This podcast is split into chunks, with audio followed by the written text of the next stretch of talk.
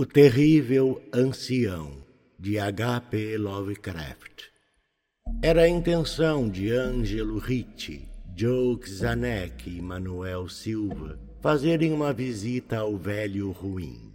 Esse ancião morava sozinho em uma casa antiquíssima na Rua d'Água, perto do mar, e tinha a reputação de ser ao mesmo tempo muito rico e muito frágil.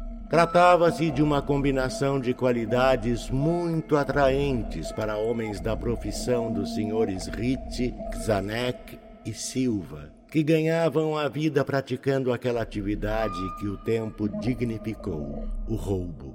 Os habitantes de Kingsport diziam e pensavam muitas coisas sobre o velho ruim que, em geral, o mantinham a salvo das atenções de cavalheiros como o Sr. Ritchie e seus companheiros, apesar do fato quase certo de que ele ocultava uma fortuna de grandeza indefinida em algum local de sua morada bolorenta e venerável.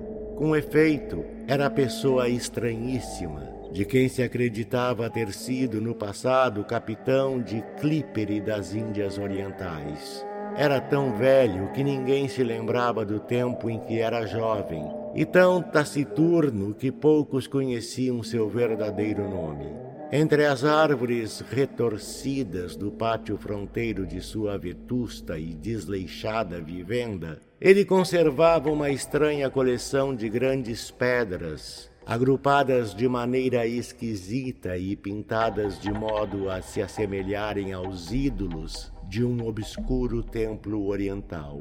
Essa coleção afugentava amedrontados a maioria dos meninos que gostavam de implicar com o velho ruim por causa de seus cabelos e de sua barba branca, ou de quebrar as janelas de pequenas vidraças de sua casa com perversos petardos. No entanto, haviam outras coisas que assustavam as pessoas mais velhas e mais curiosas, que às vezes se esgueiravam até a casa para olhar pelas vidraças empoeiradas. Diziam essas pessoas que sobre uma mesa no andar térreo viam-se várias garrafas singulares, cada uma delas tendo em seu interior um pedacinho de chumbo suspenso por um fio, à guisa de pêndulo e diziam que o velho ruim conversava com essas garrafas, dirigindo-se a elas pelos nomes como Jack, Cicatriz, Tomazão, Zé Espanhol, Peters e Imediato Ellis, e que sempre que falava uma das garrafas, o pequenino pêndulo de chumbo em seu interior produzia certas vibrações claras, como se respondesse. Aqueles que tinham visto o velho ruim alto e macérrimo, mantendo essas esquisitas palestras, não procuravam olhá-lo de novo. Mas Ângelo Ritchie, Joe Zanek e Manuel Silva não tinham sangue de Kingsport. Pertenciam àquela geração alienígena, nova e heterogênea, que se situava fora do cativante círculo da vida e das tradições da Nova Inglaterra, e viam no velho ruim tão somente um barbudo trôpego e quase caduco, incapaz de caminhar sem a ajuda de sua bengala nodosa e cujas mãos magras e débeis tremiam deploravelmente. A seu modo, na verdade, até compadeciam-se daquele sujeito solitário e impopular, de quem todos fugiam e para quem os cães ladravam de maneira singular. Entretanto, trabalho é trabalho, e para um ladrão que dedicou sua alma à profissão, a uma atração e um desafio, e um homem idoso e débil que não tinha conta no banco e que pagava suas poucas compras na loja da cidade com ouro e prata da Espanha, cunhada há dois séculos. Os senhores Ritchie, Zanek e Silva escolheram para sua visita a noite de 11 de abril. O senhor Ritchie e o senhor Silva deveriam entrevistar-se com o infeliz cavalheiro enquanto o senhor Zanek esperaria a eles e a sua carga, presumivelmente metálica, com um carro na Rua do Cais ao lado do portão do alto muro, nos fundos da casa do ancião. Foi o desejo de evitar explicações desnecessárias no caso de inesperadas intrusões da força policial que levou a esse plano de partida serena e sem alarde.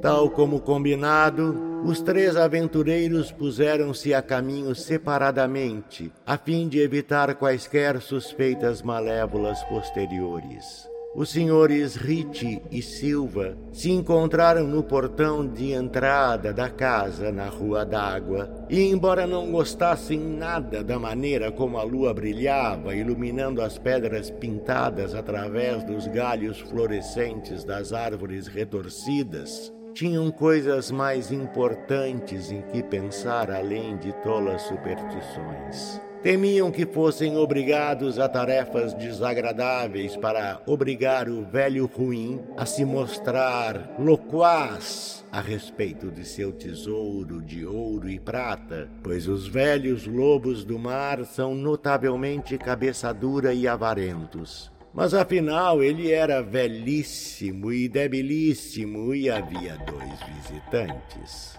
Os senhores Ricci e Silva eram experientes na arte de persuadir pessoas obstinadas, e os gritos de um homem fraco e excepcionalmente venerável poderiam ser abafados com facilidade. Assim, refletindo, chegaram até uma janela iluminada e ouviram o velho ruim conversar infantilmente com suas garrafas com pêndulos.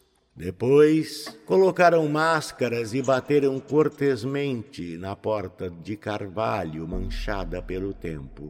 A espera pareceu interminável ao Sr. Kzanek, que se remexia impaciente no carro coberto junto ao portão dos fundos da casa do velho ruim, na Rua do Cais tinha o coração mais sensível do que o dos comuns mortais, e não apreciou em nada os gritos medonhos que ouviu na casa antiga pouco depois da hora aprazada para a visita.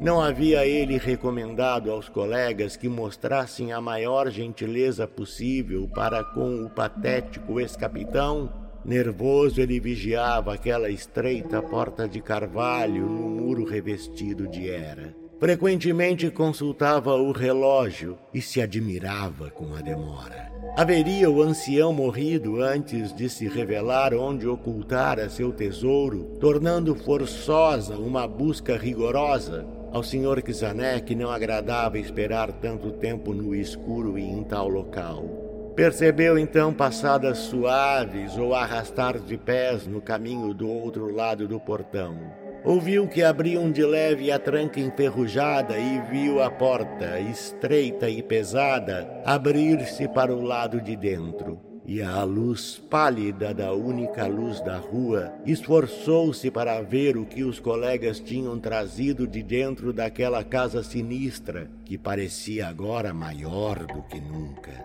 Entretanto, ao olhar, não viu aquilo que havia esperado pois não eram seus camaradas que estavam ali, mas apenas o velho ruim apoiado serenamente em sua bengala nodosa e tendo nos lábios um sorriso tétrico. O senhor Kizanek jamais havia notado a cor dos olhos daquele homem. Eram amarelos. Coisas pequenas causam considerável agitação em cidadezinhas.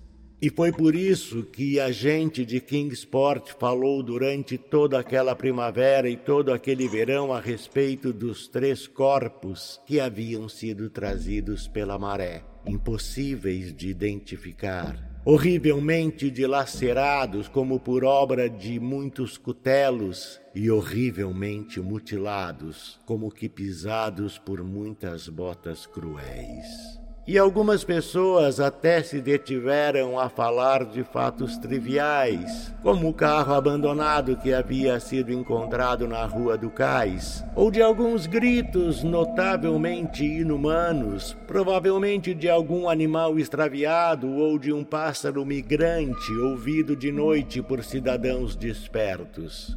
Mas por todo esse disse-me-disse ocioso de cidade pequena, o velho ruim não demonstrou qualquer interesse. Era, por sua própria natureza, pessoa reservada. E quando se é idoso e débil, as reservas naturais sem dúvida redobram. Ademais, um lobo do mar tão entrado em anos só podia ter sido testemunho de vintenas de fatos muito mais excitantes nos dias longínquos de sua juventude já esquecida. Do narrador. Carlos Eduardo Valente é ator, diretor de teatro, dublador, narrador de audiobooks e também formado em psicologia. 65 anos de vida bem vivida e cheio de histórias para contar, mas prefere contar e interpretar as histórias dos outros. Até tenta escrever um pouco, mas não tem a disciplina necessária como tem nessas outras áreas citadas. Depois de morar 20 anos em Porto Alegre, voltou a Pelotas, onde se formou em psicologia. Morou em São Paulo um bom tempo e agora mora em Florianópolis, para onde voltou depois de 13 anos longe da ilha sempre na batalha por novos desafios. Também brinca com fotografia e edição de vídeos, porque viver é bom demais.